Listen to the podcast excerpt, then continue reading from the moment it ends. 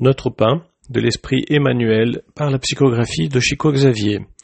Chapitre 92 Dieu n'abandonne personne. Voici le texte à l'étude. Et je lui ai donné du temps, afin qu'elle se repentît de sa prostitution. Mais elle ne s'est point repentie. Apocalypse, chapitre 2, verset 21. Et voici le commentaire d'Emmanuel. Si l'Apocalypse fourmille de symboles profonds, cela ne nous empêche en rien d'en examiner les expressions compatibles avec notre compréhension, extrayant des leçons susceptibles d'accroître notre progrès spirituel.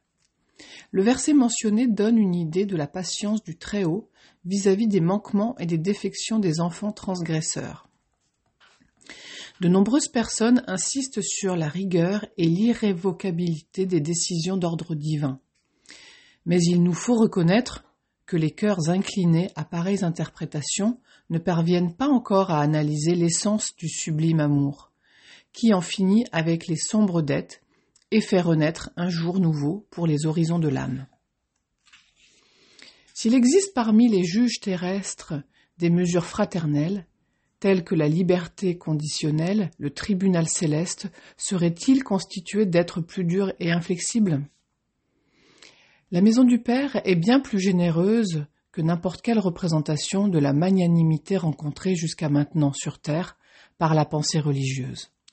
Il y a, dans ces celliers abondants, des prêts et des délais, des concessions de temps que la plus vigoureuse des intelligences humaines ne pourra jamais calculer.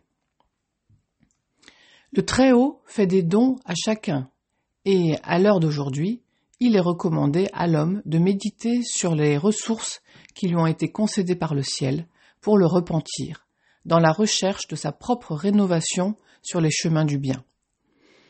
Les prisonniers de la conception de justice implacable ignorent les aides puissantes du Tout-Puissant qui se manifestent de mille et une manières.